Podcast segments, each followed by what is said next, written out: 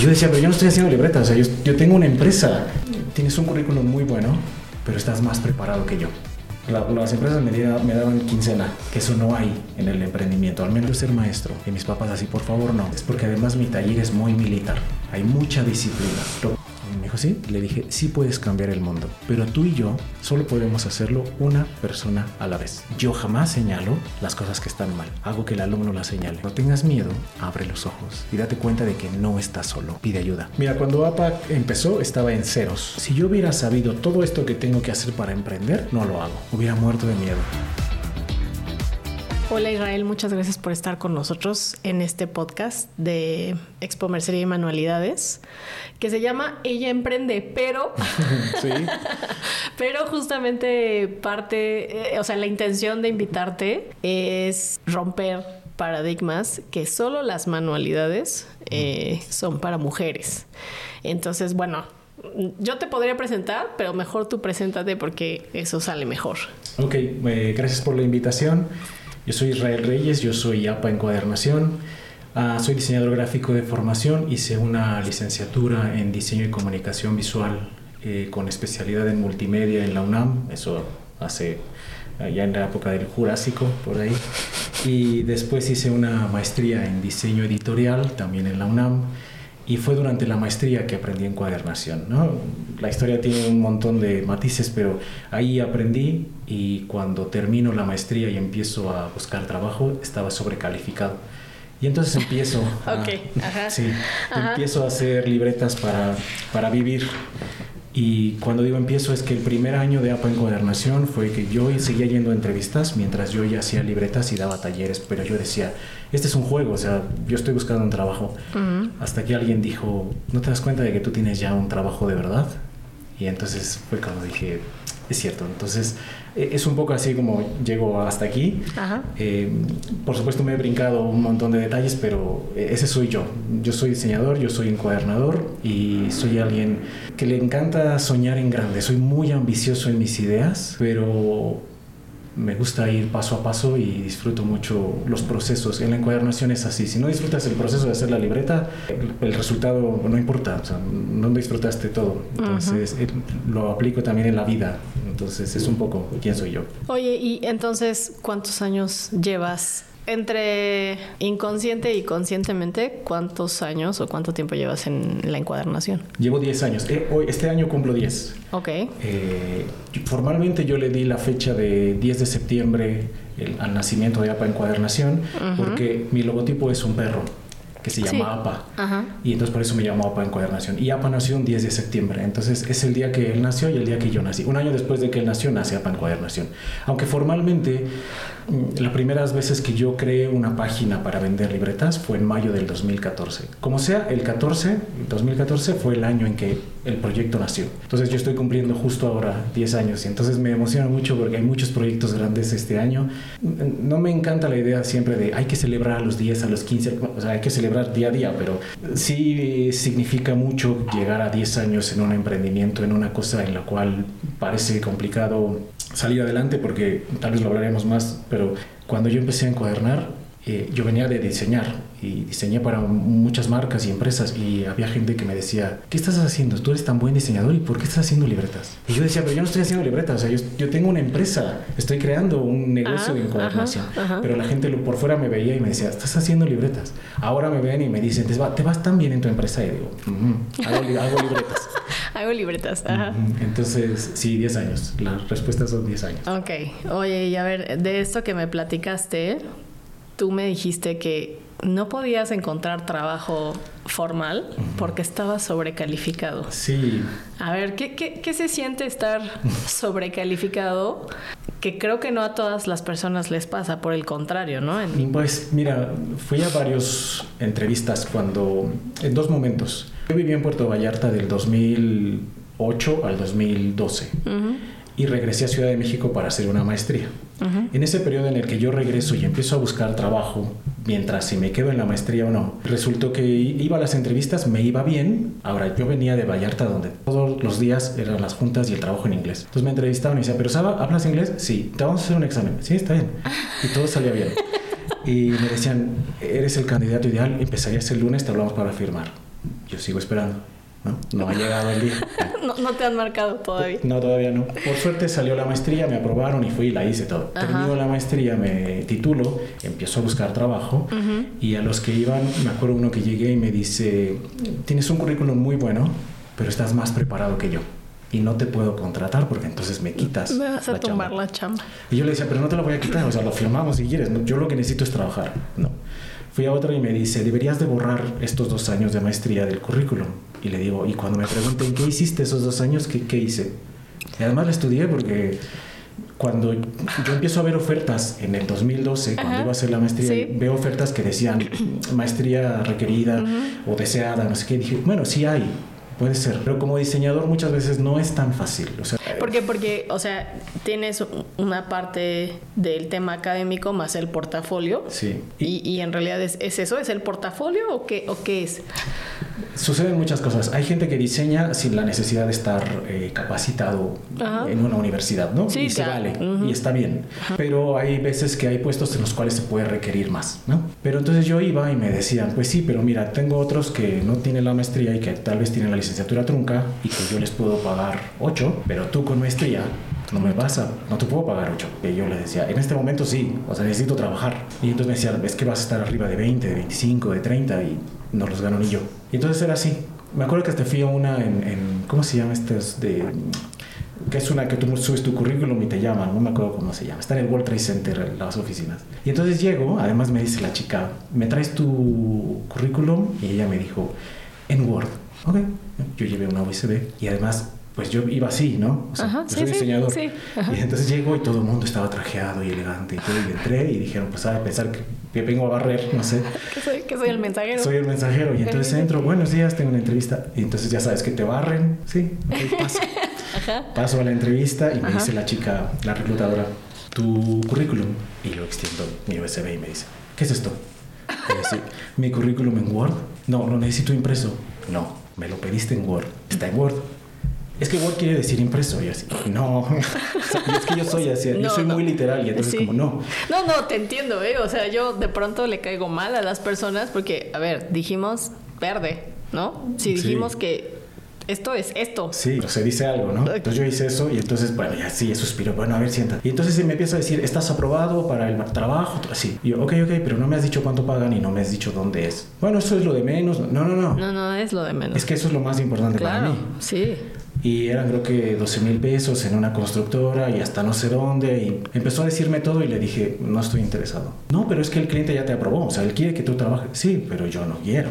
Y el que va a ir soy yo. Y entonces me acuerdo que yo salí de ahí y dije, o sea, no voy a encontrar trabajo nunca. ¿Qué, qué estoy esperando? ¿Que, ¿Que me den la silla presidencial o qué? Entonces es un poco, ahora ya no me pasa a ver porque pues trabajo yo, pero yo siempre tuve la suerte de llegar a los trabajos Ajá. casi siempre recomendado, ¿no? Alguien me decía, hay una vacante en tal, yo ya hablé, ¿por qué no vas? Y llegaba y me decían, sí, ya me hablaron de ti, sí. Pero cuando yo me vi enfrentado a de verdad yo buscarlo, mm, no fue tan sencillo. No solo por ellos, también por mí.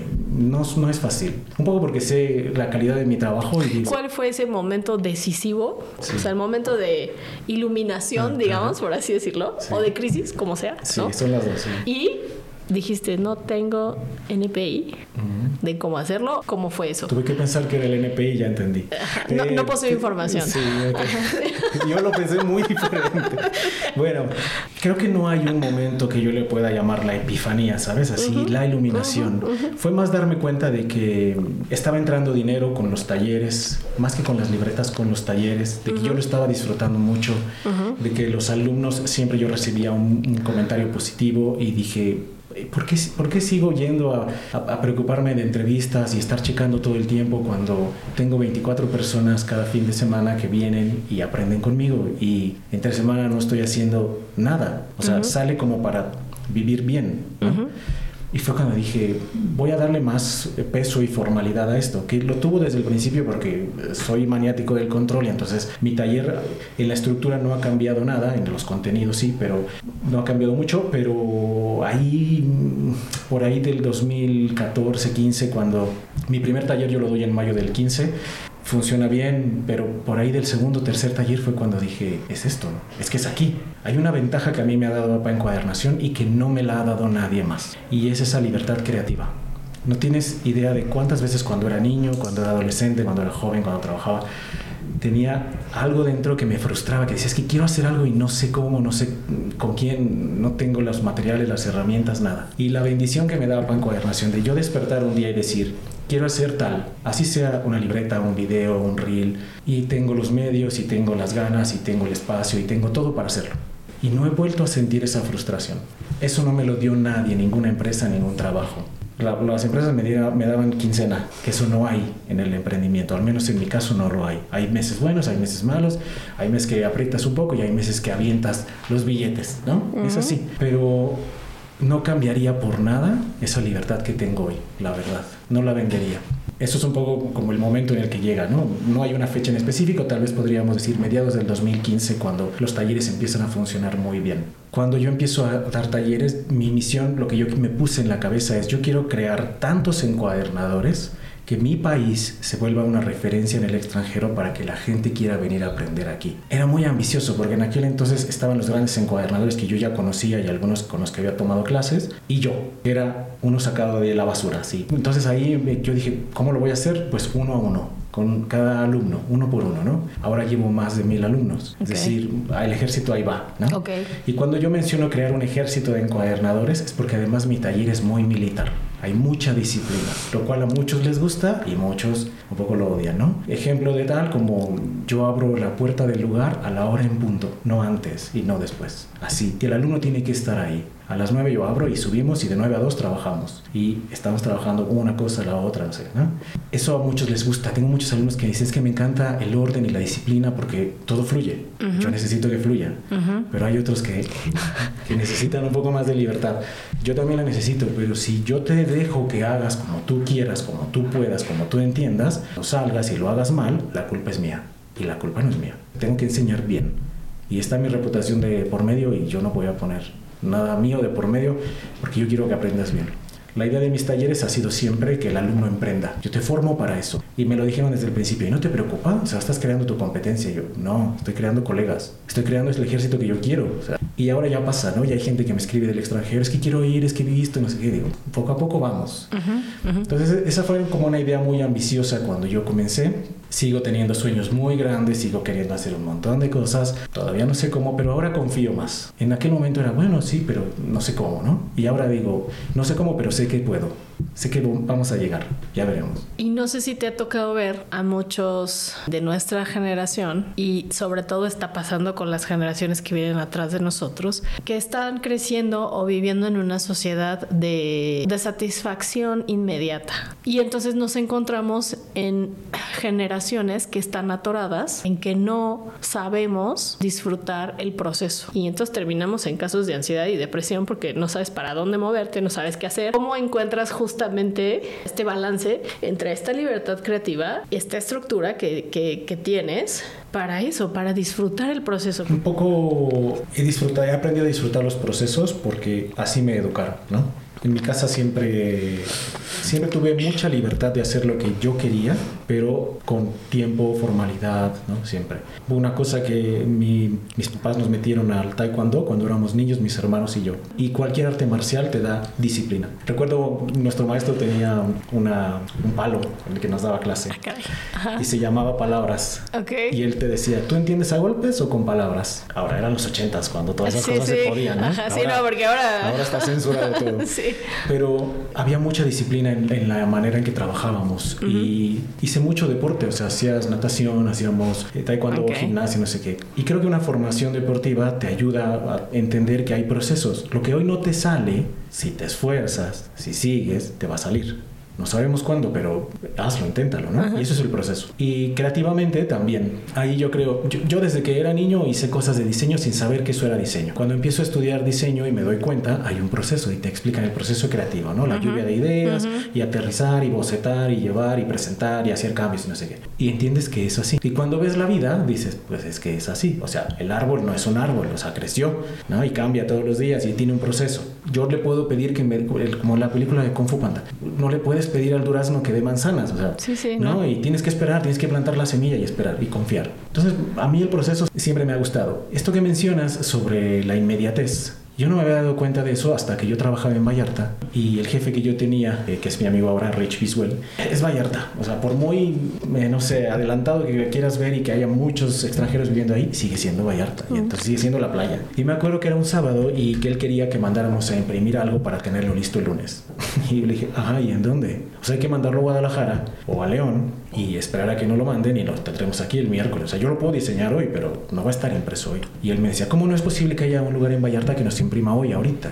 Eh, pues no, porque es fin de semana y la gente la descansa. Costa. Es la costa. Y es la costa. Sí, y, sí, sí. ¿no? y entonces yo me di cuenta, dije, él viene de una cultura en la cual todo es a, ahorita, rápido, en el momento. Pero yo lo veo con los alumnos, con los jóvenes, Sí. que, que- que son los que... Todo eso... o sea, Din, así he estado ahí, sí, pero claro. yo digo, Sí, pero todo, ¿qué? además tengo una gran ventaja y es que los alumnos que yo tengo pagan porque quieren hacerlo. O sea, Ajá. no los obligan, nadie Sí. está obligado. Yo digo, ¿cómo hace un maestro de secundaria que están todos obligados ahí? Mm, yo no podría. Pero cuando yo les digo, primero vamos a doblar, a perforar y luego a coser, ay, to- todo eso en serio, y, me voy a tardar cuánto? Es que no importa. O sea, primero empieza. Y entonces hay veces que me han dicho, preferiría comprarlas. Como tú, ahí están, mira, ahí tengo todas las libretas. Ahora, hay un proceso también en cuando tú me pides la información. He creado muchos filtros porque antes yo daba talleres a todo el mundo. Y eso a veces no siempre es buena idea, porque te encuentras con mucha gente que justo no disfruta los procesos y dije, yo necesito gente que sí disfrute el proceso. Porque como maestro también se vuelve muy agotador. Y entonces ahora tengo filtros. Y el primer filtro es que yo te voy a dar la información que está en un blog, donde además hay fotos de todos los ejemplos, pero la tienes que leer. Son dos hojas de Word. Y he recibido comentarios, es demasiado texto. Entonces eh, mi taller no es para ti. Si te pareció mucho texto, dos hojas de Word que te toma dos minutos, es mucho, es mucho taller para ti. Lo lees. No necesito que solo leas, sino que lo comprendas. Porque ahí dice todo. ¿Cuánto cuesta? ¿Dónde es? ¿Qué días? ¿Qué consiste? ¿Cuánto? Todo. Y, me- y apenas mando el mensaje, sí, pero ¿cuánto cuesta? Es que hay que leerlo. Es que no dice. No, sí dice. Yo lo escribí y sí dice. Y hay veces que me dicen, no dice tal. Y yo regre- regreso rápido al blog. no, pero sí dice. O sea, yo sé que lo puse. Sí, sí está. Es el proceso. Tengo historias de éxito. O sea, tengo tantos alumnos que han emprendido. No, no es porque yo diga, ah, quiero que a fuerzas. sea así. No, es porque ha funcionado. Pero es el proceso. Es, vuelvo a lo mismo. Es el proceso, es entender que hay- tiene un principio, tiene un final. Hay que comprenderlo, hay que disfrutarlo. Te vas a equivocar, vas a odiarlo. Va a haber momentos en los que después te enamores y digas, no puedo creer que yo lo hice. Ayer que terminó una chica un taller en el que, que es el más amplio de 14 libretas y tiene todas juntas y dice, no puedo creerlo. No puedo creer que hice todo eso. Y digo, bueno, pues créelo porque las hiciste tú. Porque yo te guié, yo te enseñé, pero yo no las hice. Yo no les hago nada a los alumnos, ellos lo hacen. Yo voy guiando. Y me gusta eso porque entonces comprenden que son capaces de hacer cualquier cosa, de que todo tiene un principio, todo tiene un final. Y a mí también me ayuda a seguir entendiendo que mis alumnos no siempre son igual el día que comienzan que el día que terminan. ¿no? Yo voy viendo también sus procesos y los voy viendo con sus frustraciones. He tenido alumnos eh, jóvenes que me han sorprendido muchísimo. Sé que todos los maestros lo dicen, pero es verdadero. Uno aprende mucho cuando da clase. Hay muchas cosas muy simples, muy de que estamos trabajando y a alguien se le prende el, ¿y por qué no hacemos esto así? Cuando alguien, cuando un alumno dice eso, yo de inmediato digo, hazlo, inténtalo, hazlo tú. Si hay que traer nuevo material, lo traemos, pero quiero que lo pruebes y lo resuelvas como tú estás proponiendo. Y hay muchas cosas que han sucedido en el taller y que ahora yo enseño que han sido ideas de alumnos, ¿no? Eso está bien. Pero recuerdo uno que tuve hace, hace un año, más o menos, uh, no me acuerdo de su nombre. Era un chico que acababa de terminar la licenciatura en Filosofía y Letras. Él estaba trabajando muy bien y un día termina su clase y me dice, ¿te puedo preguntar algo fuera del taller? Y yo, sí. Es que acabo de terminar y me acabo de dar cuenta de que no voy a poder cambiar el mundo. Yo estudié filosofía y letras porque tenía ganas de cambiar el mundo y ahora me tengo que integrar a la vida laboral. ¿Qué hago? Yo me quedé una razón por la cual no quiero hijos porque si me hacen estas preguntas, ¿qué digo, no? Pues aprendes, Sí, no te claro. preocupes. Entonces me quedé un poco callado y le dije, vamos a hacer algo. Te respondo la siguiente clase, ¿ok? Ok. Claro, se fue. Yo toda la tarde pensé y dije, pues sí, yo también tuve 18 años y me quería comer el mundo y me lo comí, ¿no? Pero te das cuenta un día de que, pues, muchas de las cosas que sueñas no son. Y cuando llegó le dije, tengo una respuesta. Me dijo, sí. Le dije, sí puedes cambiar el mundo, pero tú y yo solo podemos hacerlo una persona a la vez. No tenemos el poder económico, político, nada como para influir en muchos. No en este momento, tal vez después. ¿Tú quieres cambiar el mundo? Cámbialo, pero una persona a la vez. ¿Te tienes que integrar a la vida laboral? Sí. Pero eso no significa que tengas que renunciar a quién eres ni a tus sueños. Y así digo, ok, bueno, sí. Pero a mí su, su pregunta y mi respuesta me hicieron eco. Porque claro, te preguntas, ¿y yo cuánto me he traicionado, no? De, Sí. de quien yo era. Todos en algún momento queríamos cambiar el mundo. Y pues al menos puedo decir que he tocado sí, mil personas a través de la encuadernación, ¿no? Que les he dado clases. Confío en haber cambiado algo y confío que sea para bien. Sé que algunos no, porque algunos seguro me odian, pero confío que para bien. Y lo sé cuando vienen y me dicen, gracias a las libretas que me enseñaste a hacer, pude pagar eh, los libros que necesitaba para la universidad, ¿no? O gracias a las libretas que vendí, ahora te estoy pagando otro taller. Esas historias que me cuentan y que digo, o sea, esas, esas son las que me alimentan. Sí, las que te nutren. Sí, me nutren mucho porque digo, estoy en el camino en el que yo quería estar. Yo no lo sabía. Cuando yo era adolescente y me preguntaron qué quieres ser de grande, sobre todo cuando estaba terminando la secundaria, yo dije, quiero ser maestro. Y mis papás así, por favor, no. Sí, no, no, o sea, cualquier cosa que tenga que ver con el arte, la música. Yo escogí todo eso, ¿eh? Así, no, en este país es de no, no, no, de eso no vas a vivir, qué barbaridad, no. Y yo creo que la misión de los papás, ahora con el paso del tiempo lo entiendo, que la misión de los papás es decirte no, porque de esa manera tú vas a luchar por el sí. Y cuando tus padres te vean convencido de que sí, entonces te apoyarán. Porque muchas veces vas a decir, quiero tal. No. Bueno, entonces no. Entonces no la querías. Cuando quieres algo, luchas. Sí, de acuerdo. Mis papás hicieron ese trabajo conmigo toda, todo el tiempo, creo que todavía. Siempre me dicen no, ¿no? Cuando yo dije quiero ser maestro, no. Quiero ser diseñador, no. Quiero irme a vivir a Vallarta, no. No. Quiero aprender primero italiano antes que inglés, no. Y todo eso lo hice. Y todo eso me apoyaron. En casa de mis papás hay un, un piano, un teclado. Dice mi mamá que fuimos un fin de semana a una plaza, a un centro comercial, que era muy grande y había una tienda de música, ¿no? De instrumentos. Y si entramos, te sentaste a tocar el piano, vino el vendedor, no sé qué, y no te pudimos sacar. Cerraron la tienda y tú seguías ahí y me tienes que comprar un piano. Israel, pero, o sea, no, pues no nos vamos hasta que me lo compres. Y lo compraron. Y eso, eso soy yo, o sea, yo soy necio. Y si se me mete la idea en la cabeza, lo vamos a hacer. Todo esto te lo cuento porque yo dije quería ser maestro, dijeron que no, un poco abandoné la idea, se diluyó. Y muchos años después soy maestro. Entonces cuando digo, tengo la bendición, la fortuna de que todos los sueños que he tenido en algún momento de la vida empiezan a cumplirse. No se cumplen solos, pero la vida te lleva un poco. He entendido a mis 42 que sí hay cosas que uno tiene que aprender en la vida, ¿no? Todos tenemos cosas diferentes que aprender. Y una de las que yo he tenido que aprender es la paciencia. Soy muy desesperado, pero ¿cómo te explicas que yo siendo tan desesperado quiero dar clases? Me da risa cuando un alumno que me ha sido difícil o un grupo que ha sido difícil Ajá. termina y me dicen gracias por la paciencia. Y yo digo, pero no, no- se nota, no se nota que no hay paciencia. ¿no? Siempre me río y les digo, solo soy buen actor, porque paciencia no hay. Entonces sí, soy un poco duro, pero hay veces que el alumno cree que es personal y luego me pregunta cualquier otra cosa y hasta mi tono de voz cambia. Entonces quedan como, no está enojado conmigo. Y, "Mm, ¿Por qué estaría enojado contigo? Yo quiero que lo hagas bien, pero contra ti nada.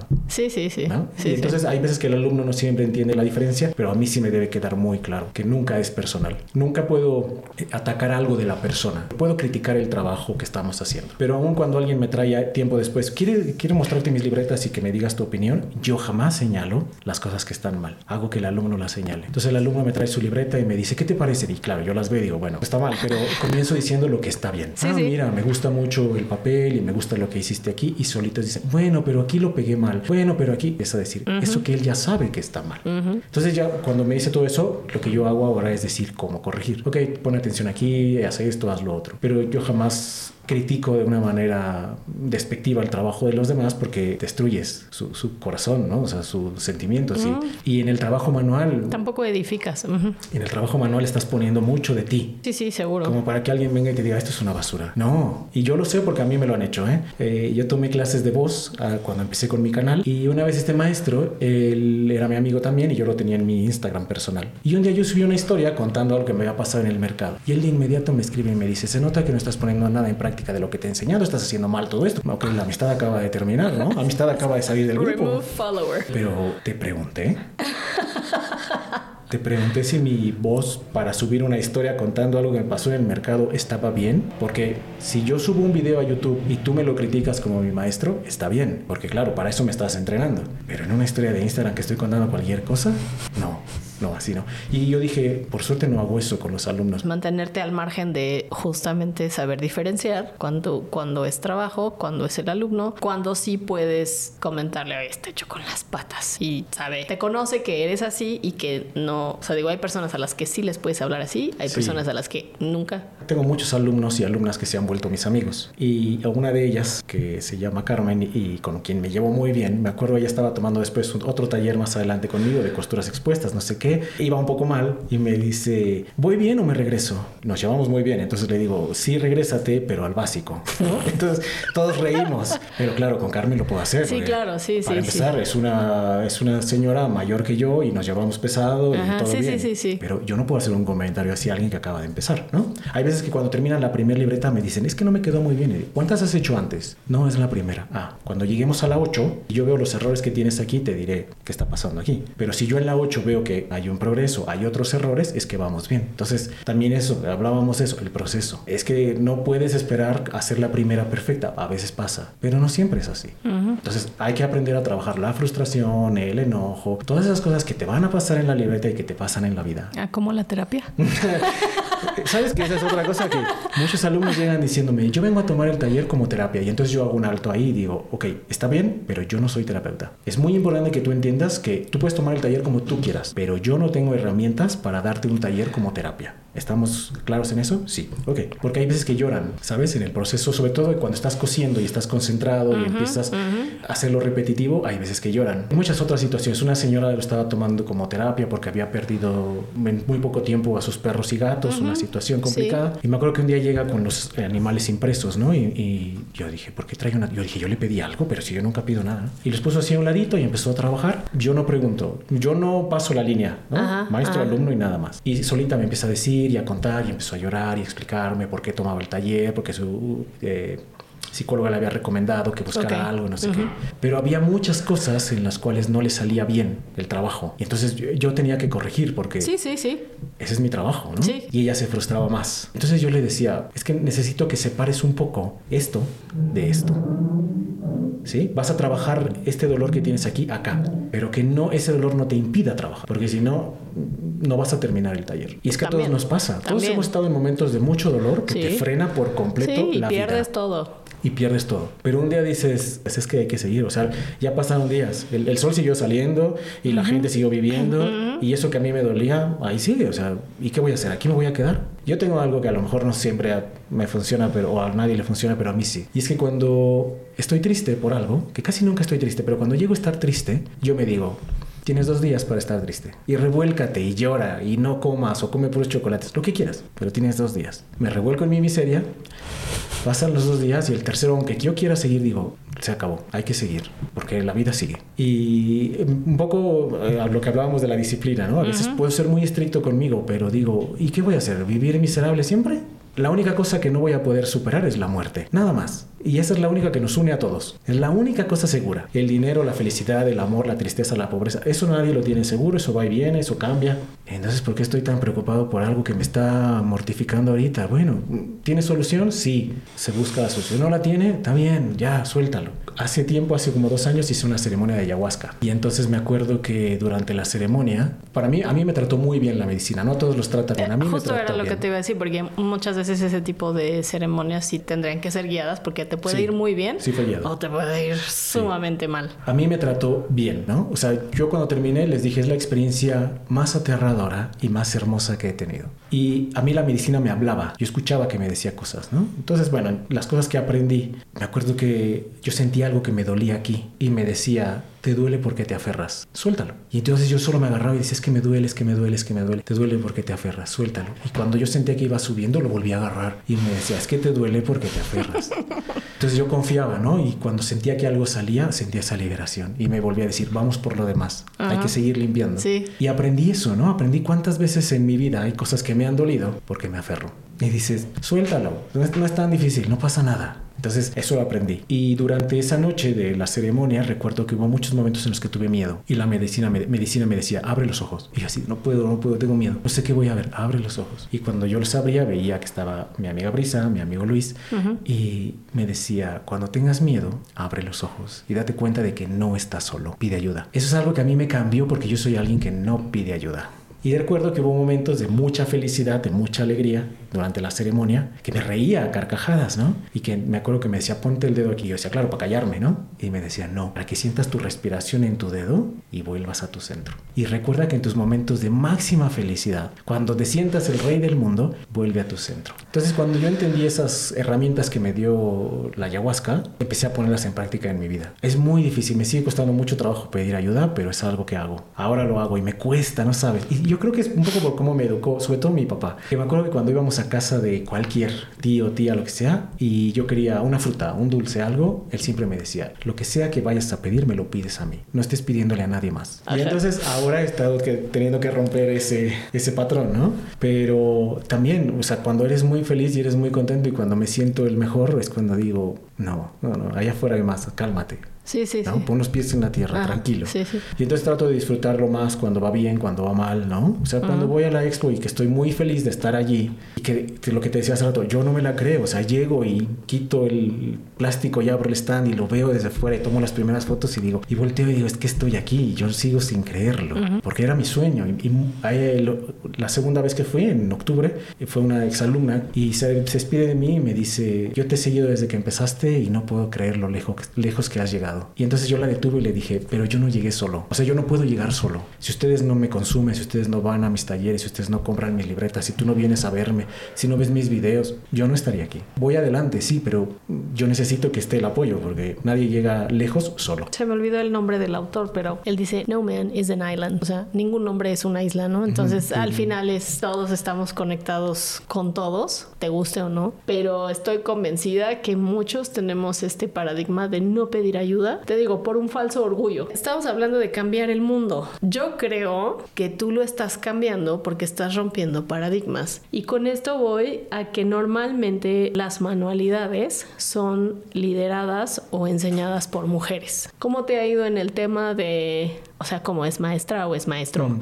Pero es un hombre, pero... Mira, la encuadernación ha sido un oficio que generalmente era de hombres. En los talleres, sobre todo porque vemos los grabados de los talleres y todo, y regularmente tiene a, a alguna mujer que está cosiendo. Yo estoy Ok. muy seguro que no solamente cosían, seguramente hacían muchas otras cosas, ¿no? Pero probablemente lo que se llegaba a imprimir era esa parte, ¿no? El 95% de los alumnos que tengo son mujeres, son alumnas. En cuanto a los maestros que hay de encuadernación, la mayoría sí son hombres, pero son en esta idea de la encuadernación más tradicional, de encuadernar tal vez tesis, ¿no? Una cuestión así histórica. ¿no? Ah, ok. Cuando pensamos en las manualidades, que la encuadernación puede ser muchas cosas, y en esto voy a, a- al gremio de la encuadernación ya le deben estar sumando los oídos porque son muy puristas, ¿no? Y para ellos Ok. la encuadernación es una cosa sublime. Yo he visto que la encuadernación puede ser un oficio, puede ser una manualidad, puede ser un hobby, puede ser una terapia y puedes llevarla a asuntos académicos de doctorado y maestría, como he visto también. Es una cosa que se adapta, ¿no? Mi encuadernación para mí es mi juego creativo, es mi modo de vida y es con lo que yo hago y deshago. O sea,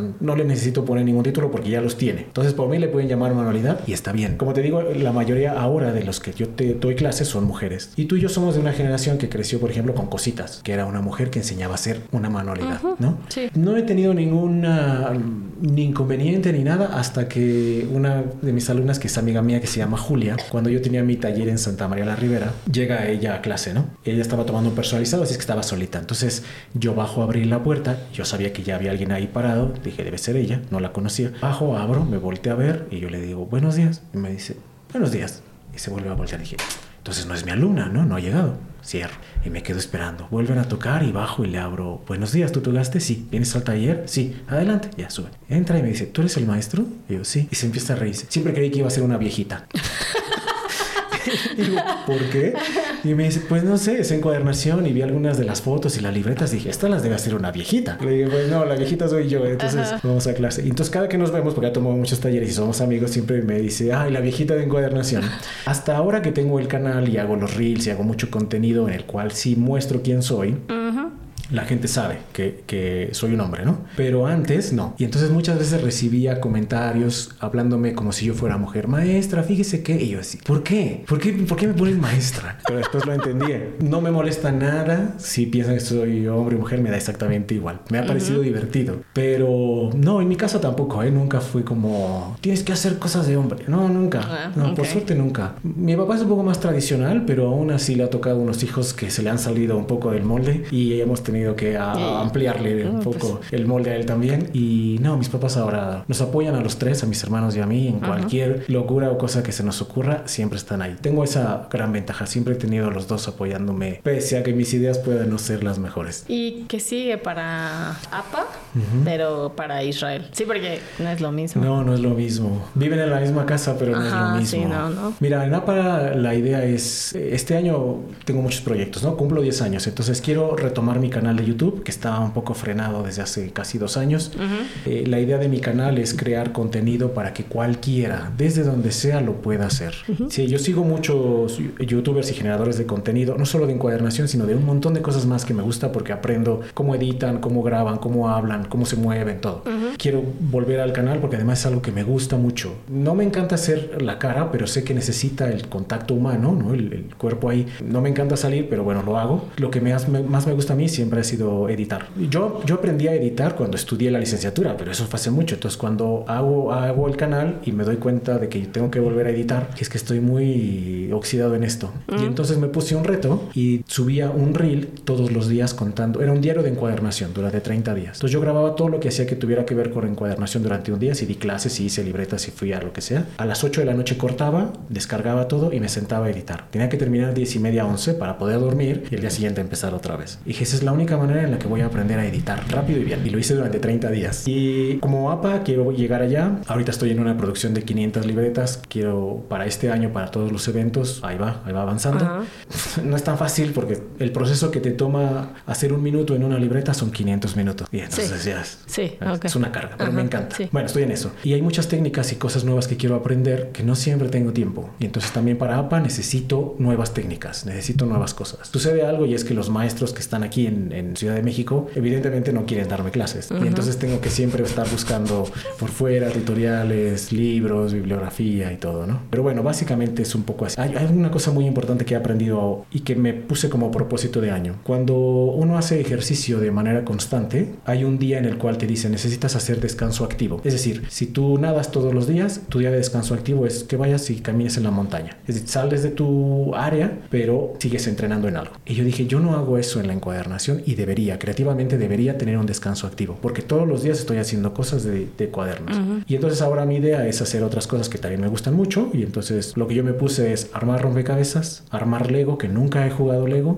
y pintar, dibujar, colorear, que es algo que siempre hice y que ya no hago. Dije, necesito esos descansos activos porque también te ayuda a ampliar tu bagaje cultural y todo. Y como Israel, esa pregunta está muy difícil. Es que yo tengo, yo quisiera muchas cosas, yo quisiera tener una casa, ¿sabes? Por ejemplo, y, lo veo así. Lejano. Ah, lejano tres vidas adelante, ¿sabes? así.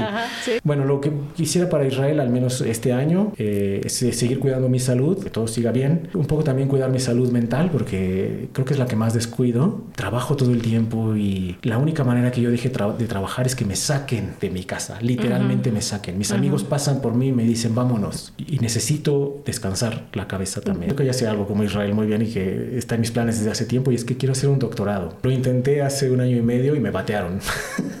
Entonces, para aquellos que creen que siempre todo me va bien, no, me batearon así, me dijeron, usted ni siquiera investigar sabe. Y quiero hacer un doctorado en educación, porque quiero darle un plus a, mi, a mis talleres, a la manera en que enseño, porque todo lo hago empírico, pero sin duda si me preparo mejor, creo que puedo tener más herramientas para enseñar. Entonces, un poco eso es lo que yo quiero hacer para mí. Y si no, algo se me ocurrirá, ya veremos. Hoy en día, APA a ti te sostiene, o sea, te mantiene. ¿De dónde salió la lana para el emprendimiento?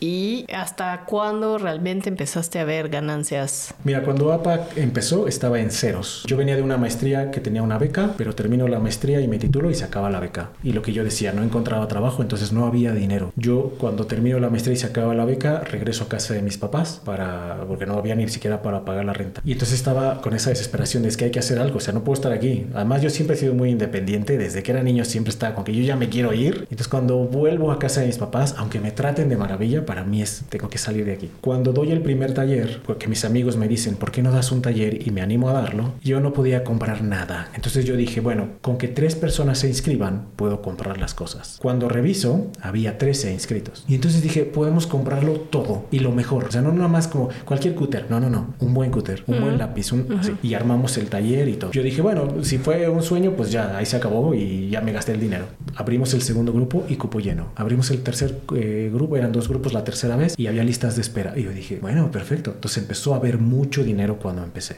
Para Slim no sería mucho, para mí sí. Depende, ah, sí, exacto. ¿no? Para mí que venía en cero era mucho. Sí, sí. Y fue así dos, tres años. Llega el 19 cuando empieza la cuarta transformación y todos frenaron un poco, porque claro, tenían la duda de qué va a pasar, ¿no? La incertidumbre a la cual estamos por llegar otra vez. Y entonces dejamos de gastar y, y, me di cuenta, yo venía de grupos de 24 personas al mes a grupos de 4, 5. Después cuando vimos que todo estaba igual, más o menos igual, volvimos a gastar y todo volvió a subir. Pero han pasado también cosas como la pandemia y ahí fue, fue algo muy complicado porque el 2020 para mí empezó muy bien. El 19 había sido difícil, pero el 20 empezó con un grupo lleno. Volví, okay. volví a tener 24 alumnos y dije, ya, volvimos al punto. Y fue cuando dije, empecé a hacer planes de voy a contratar gente, voy a hacer esto, voy a hacer. Di mi primera, mi primera sesión, a la siguiente nos fuimos al aislamiento. Viéndolo en perspectiva, estoy casi por salir de esta mala racha. Casi. Entonces ha sido muy complicado. Han pasado muchas cosas buenas, como el canal, como la expo, como las ferias a las que me han invitado, un montón de cosas que han sido muy buenas. Pero aún así no estoy en el punto en el que estaba cuando empecé. Hay muchas otras cosas buenas por las cuales digo, no voy a renunciar al proyecto solo porque son tiempos malos. O sea, el barco se va a hundir con el capitán y el barco no está hundido. Entonces también es como, hay que tener paciencia, hay que disfrutar el proceso. Lo que hablábamos de la frustración y el enojo. Sí, o sea, hay días que digo, o sea, ya hice 20 libretas que nadie compró, ya lancé la publicidad y no está pasando nada. Pero yo a mí me gusta hacer mucho análisis de mercado y entonces entro a ver los demás colegas que están haciendo, cómo les va y todos están igual. Digo, ok, no soy yo, es el mundo. Con la pandemia muchos de mis alumnos que han emprendido u otras personas que yo conocía cerraron por completo y cambiaron a otra cosa. Y entonces digo, bueno, sigo adelante, sigo vivo sí, sí. y con mi proyecto. Entonces, um, no ha sido fácil, pero digamos que desde el día uno ha dado buenos resultados. O sea, cuando tú me preguntas, ¿cuándo fue que tú dijiste, pues de aquí puedo vivir? Desde el día uno. Digamos okay. que en el día, no sé qué estoy, pero en este día digo, ¿y si puedo vivir? o sea, ya estoy en el punto en el que me lo vuelvo a preguntar. Pero confío en el, en el tiempo que ha pasado, en la experiencia y en los proyectos nuevos que tengo y que digo, puedes esperar un poco más. También sé que si yo quisiera ahora volver a trabajar en una oficina, en una agencia, algo, tengo muchos, muchas cosas en mi contra. Mi edad. Es muy difícil contratar a un diseñador de 42 años y que probablemente mmm, no me vas a mangonear tú. Yo sé cómo se hace. y eso es algo complicado porque cuando uno llega a un nuevo trabajo es como, aunque tú sepas, cállate, hazlo como te están diciendo que lo hagas. Pero ya veremos. Espero no llegar ahí porque confío en que vamos a salir, va a salir de esto, este bache. Está un poco complicado, pero no importa, es la vida. No, hay algo dentro de mí que siempre cuando estoy en un momento muy complicado hay como una lucecita ahí que se enciende. A ver, hay, hay dos cosas. Una es que creo que estamos acostumbrados a tener el control o a sentir que tenemos el control. Y dos, realmente creo que hay cuestiones ajenas a nosotros en el mundo hoy en día que no había hace 20 años. Entonces, entre esas dos vertientes, ¿no? Entre que estamos atorados, creemos que tenemos el control de todo, más todas las cuestiones ajenas a nosotros. Si después de 10 años tú solito te mantienes y no sí. has tenido que regresar a pedir a quien sea, pero no has vuelto porque no, no tienes con qué pagar una renta, pues creo que al final la historia es una historia de éxito. Confío que sí. Eh, ayer veía una conferencia de un canal que sigo. Es un argentino psicoanalista que se llama Gabriel Rolón. Y justo cuando tú dices hay que voltear atrás y ver, ¿no? Él dice, hay muchas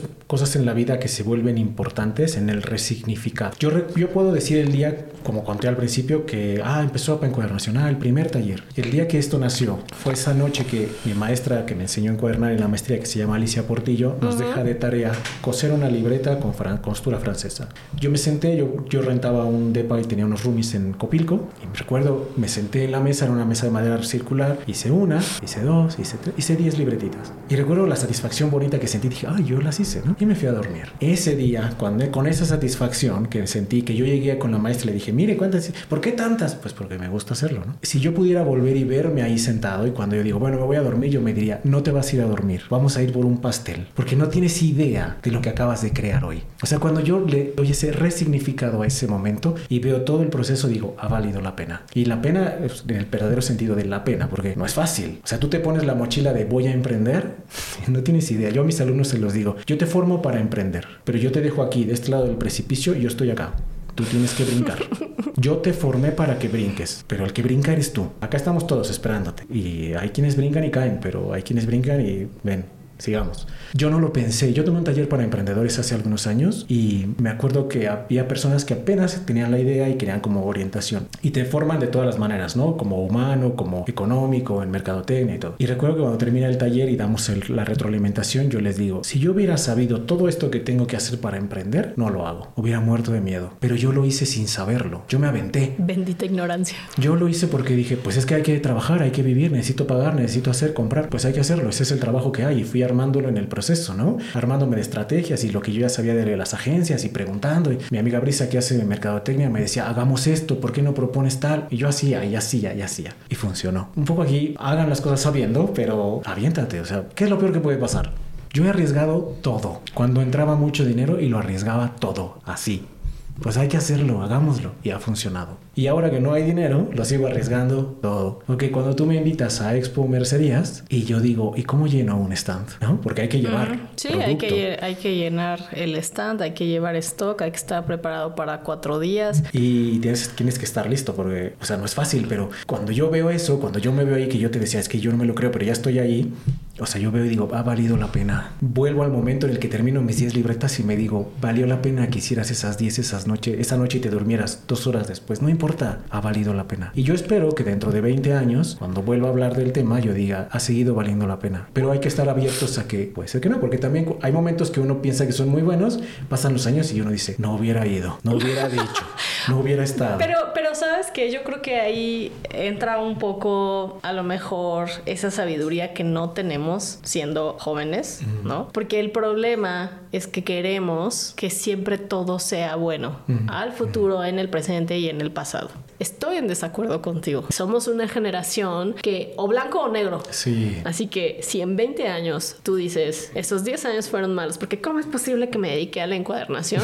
no creo, pero... ¿Sabes? o sea, suponiendo, en el peor de los casos, o sea, creo que todos estos 10 malos años, en 20 te van a hacer un buen Israel. Hay varias cosas que dijiste, mira, cuando dices somos la generación blanco o negro. Hace muchos años escuché a mi papá un día hablando con mis tíos. No sé si él sabía que yo estaba escuchando no, pero yo lo escuché que hablaba de mí. Y él dijo, ah. con Israel no, no, tengo ninguna preocupación más que una, y es que él es extremista, o es todo o es nada. Y yo recuerdo que lo escuché y no lo entendí. Conforme fue pasando la vida, fui entendiendo que he sido así. Sí. Y me doy cuenta ahora que el verdadero camino es el camino del medio, que es el más difícil. Porque además no puedes ir por el camino del medio si no has estado en los extremos. Es correcto. Yo, por suerte para mí, he encontrado ese lugar muy dentro en el cual estoy en paz. Cuando algo fuera me está perturbando, sea bueno o malo, y que es mucho trabajo, mucha presión, sé que hay un lugar en el cual digo, aquí estoy en paz. Ajá, sí. Pero eso cuesta mucho trabajo encontrarlo y no siempre lo encuentras. De acuerdo. Pero justo lo que dices, para el sentido de mi vida, y yo creo que volviendo a la pregunta de qué quiero para Israel, quiero que Israel encuentre el camino del medio, que vaya por el camino del medio. Me hiciste acordar de la película Inmensamente, que alegría quiere que todos sean alegres y hasta que más avanzada la película regresa y se da cuenta de que el momento era triste, pero se volvió alegre. Ajá, sí. Son las dos cosas. Sí, sí, sí, esa dicotomía. sí, es que la vida es así. Muchas, muchas gracias por venir. Gracias por creer en el proyecto que haya salido de tu, de tu nido. Porque yo, o sea, entiendo, al final es un tiempo que no dedicas a producir, ¿no? Y para los emprendedores es difícil. Entonces, muchas gracias. Gracias también por el tema de los talleres. Gracias a Clau. Sí, ella es quien te trajo. Entonces, muchas gracias. Pero gracias también por, por creer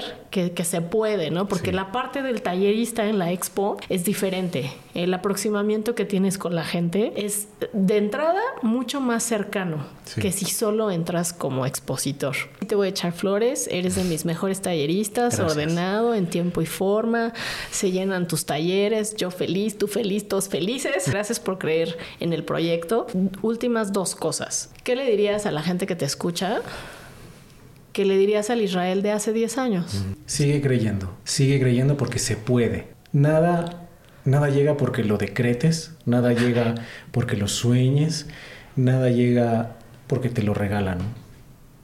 Todo va a llegar si crees y luchas y te esfuerzas. Mi madre me dijo algo que yo sigo poniendo en práctica. Y ella me, un día yo llegué triste porque había salido mal en una calificación. Y ella me dijo, tienes que aprender a dar tu 100%. Y si tu 100% te lleva a tener un 7, está bien. Tú diste tu 100%. Quédate feliz con eso. Si tú das tu 100% y eres el número uno, está muy bien. El resultado no importa. Tú da tu 100%. Y entonces aprendí eso y dije, bueno, yo voy por la vida tratando de dar mi 100, esperando obtener siempre lo mejor. Pero si no es lo mejor, si no me tocó la rebanada más grande, es la que me tocó y la voy a disfrutar. Entonces, crean, luchen, vivan, la vida está aquí, es ahora es hoy. Es muy complicado y suena muy de autoayuda, pero es que es la verdad. Dios es la verdad. Y yo también agradezco la invitación. Yo agradezco a ustedes por creer en mí. Ustedes dicen que yo creo en su evento. No, no, ustedes creen en mí y eso lo agradezco muchísimo porque, como te decía al principio, cuando me recibo la invitación de quieres venir a la expo a dar talleres, yo dije, esto es una broma, o es alguien que me está jugando una broma. Y cuando ya vi que era verdad, dije, es que es en serio, sí voy a ir. Y yo tenía, pues, como cualquier tallerista, las dudas de llenaré, no llenaré. Y, todo el tiempo le preguntaba, claro, ¿cuántos faltan? ¿Cuántos son? Para hacer más promoción, para hacer más videos. Para... Y ella así de, tranquilo, vamos bien. Y así, yo no quiero escuchar vamos bien, yo quiero que me digas, estás lleno, he estado llenos, ¿no? He estado bien. Tenía la duda porque si son 25 personas y no quiero que nadie se atrase, porque me decían ellos, no siempre terminamos, así es que no te preocupes si no terminas lo que empezamos. tú no, claro que no. En este taller no, en este taller nadie se va sin terminar y nadie se queda una hora después. El taller y APA Encuadernación es un reflejo de mí.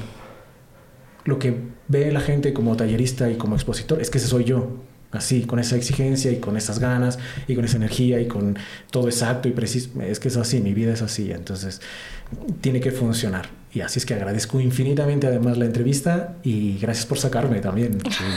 gracias. Cuando necesites. Con mucho gusto. Ahora ya sé dónde es. y por último, ¿dónde te puede encontrar eh, la gente, eh, redes sociales, cursos, eh, etcétera? En todas las redes, Instagram, Facebook, YouTube, TikTok. estoy como APA Encuadernación, APA con 2P. no hay pierde, el logotipo es un perrito, así es que es muy fácil. En el canal de YouTube hay tutoriales gratuitos que puedes aprender a hacer todo desde cero. También doy talleres presenciales. Voy a dar talleres en mayo en la Expo Merced y Manualidades. Pronto sabrán cuáles. Y mi correo es hola arroba y con mucho gusto puedo también doy vendo libretas, doy clases los jueves, como dice Shrek, hay un poco de todo. Sí, Entonces, sí, sí, espero pronto. No, no creo que me Mi papá es uno muy bueno, lo voy a decir. Okay, ajá. Y bueno, así, como hola arroba apaencuadernación.com para talleres, para libretas, para lo que sea. Con mucho gusto. Muchas gracias Israel y gracias por ser el primer hombre en Ella Emprende. Que vengan más. Muchas gracias. Gracias. Gracias.